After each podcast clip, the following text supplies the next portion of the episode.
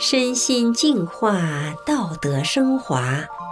现在是明慧广播电台的修炼故事节目。听众朋友您好，我是德明。今天和大家分享的故事是《人生登归途》。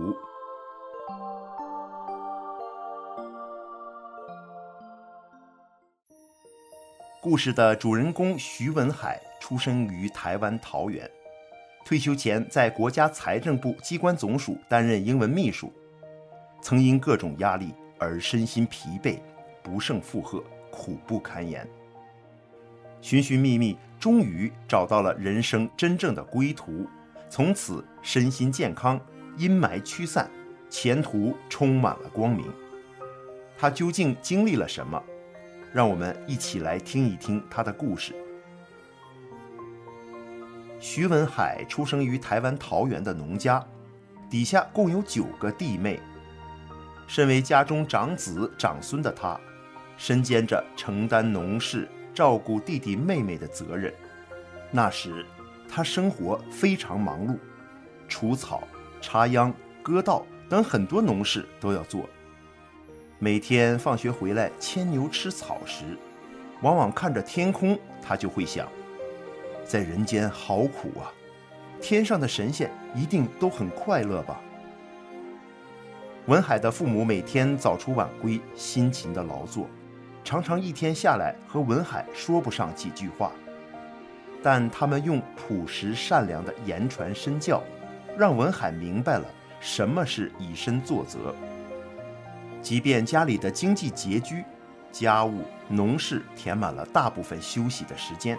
他也以自己的速度努力地前进着，在半工半读、自立自强中，文海自食其力，完成了大学的学业。当兵退伍后，文海顺利地通过了国家特考，分派到财政部所属的机关上班。在职期间，他参加英文写作班，严谨地对待每一份作业。由于作业工整漂亮，态度认真自律。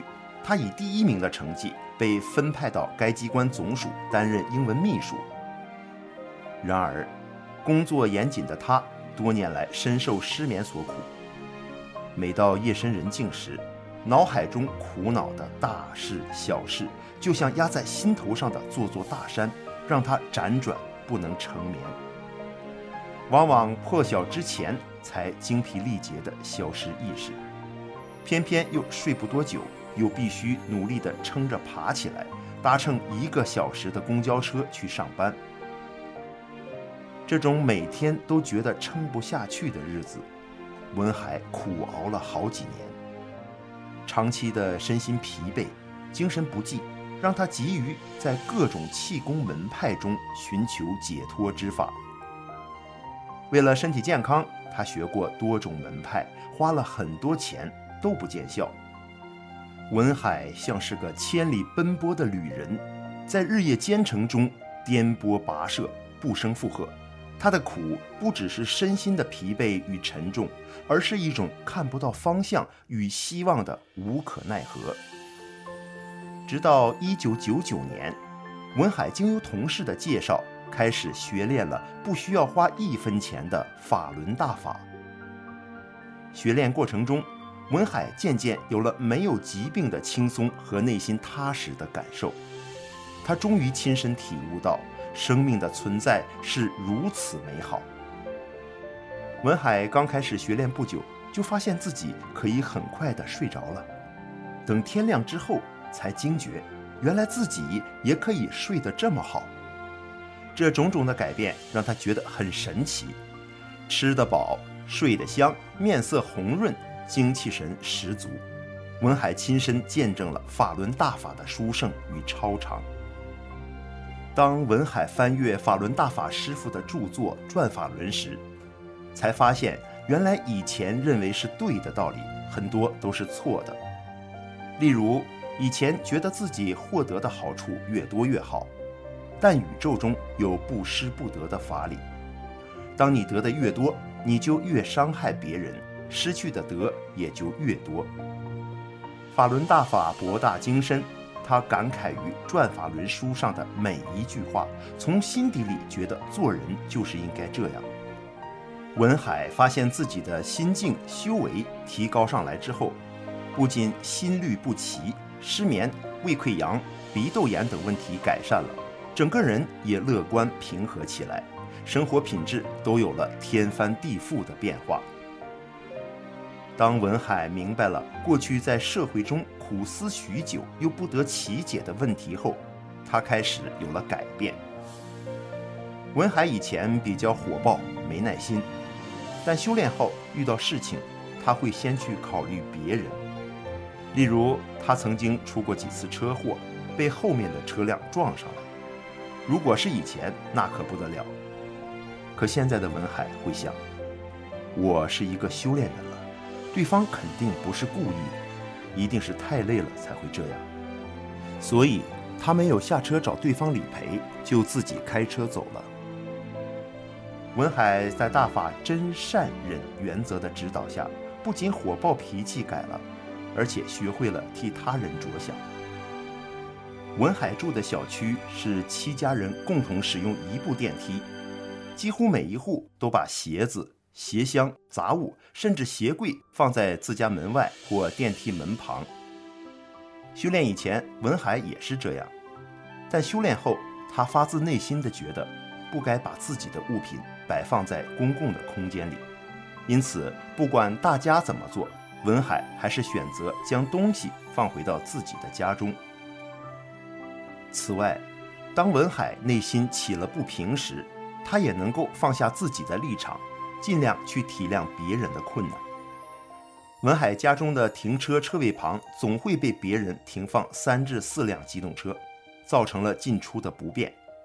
以前他会心生不平之气，但现在他想到自己是个修炼人，应该体谅其他住户停车不易，因此他不但不以为意，还将自己的车尽量的停靠离墙壁近一点，好方便其他的人停车。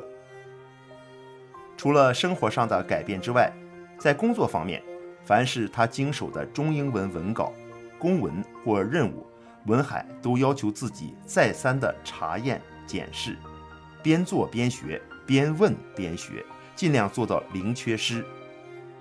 由于文海勤勤恳恳、兢兢业业，被指派为工作单位长官出国访问的随行秘书，走遍世界五大洲。除了帮忙拟稿和翻译之外，他还被任命为出席亚太经济合作会议 （APEC） 领导人会议的部长随行秘书，并担任 APEC 研讨会的联合主席和演讲者。文海感到工作从来就没有轻松过，不过当他的容量变大时，收获也会更大。以前，当同事问他有关英文的问题时，寻求帮助时，文海并不太愿意，因为觉得这不属于自己的事。可是修炼之后，文海发自内心的将别人的事当做自己的事来做，即使要花很长时间去了解和查证，他也尽心尽力的去完成。别人都说他英文好，而文海觉得其实是被问出来的，帮别人也是在帮自己。在工作环境中，文海担任单位的主管时，面对职场部属之间的矛盾，他秉持真善忍的原则处理。首先放弃自身的权益，当单位因查获特殊案件而分发奖金时，文海就把自己的名字从公文名单中删除。他认为最辛苦的是第一线人员，奖金和荣耀应该全部归属他们。回首他的工作生涯，文海不揽功、不言苦，做到时时处处为他人着想。一九九九年，中共政权以倾国之力迫害修炼真善忍的法轮大法学员，而且动用国家媒体铺天盖地的构陷污蔑法轮大法，不仅极力掩盖、封锁法轮大法真相及迫害事实。也让海内外民众对法轮大法产生了误解和仇视。为了让世人了解迫害的真相，海外的法轮功学员创办了大纪元、新唐人、希望之声等媒体，打破了中共一言堂的谎言宣传。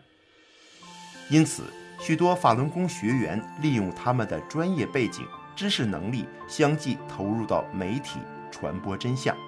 文海也是其中的一位。多年来，文海撰写或翻译了超过一千篇的英文文章或资料，每一篇对文海来说都是一次考验和挑战。为了使文章更有内涵，语句更通顺，更能感动读者。他不厌其烦地在网络上一再查证，有时为了搜索一个名词或用语的正确翻译，花上半个钟头或更长的时间；有时为了修改一篇文章，也要花上一天甚至一个礼拜。虽然过程艰难，但文海想到世界上还有几十亿不懂中文的民众正在等待了解真相，这样的想法一起，对于文海来说，这些困难和压力就会迎刃而解。文海认真对待每一篇文章的内容，同时也学起了照相技术和影片编辑。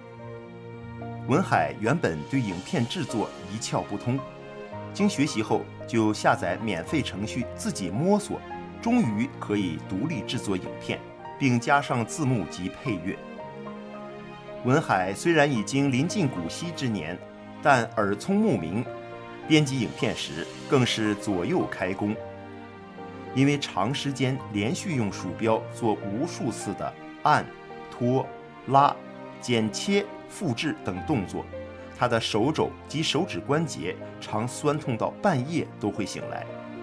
但左手酸了，他就换右手；右手酸了，再换左手；食指酸了，换中指；中指酸了，再换食指。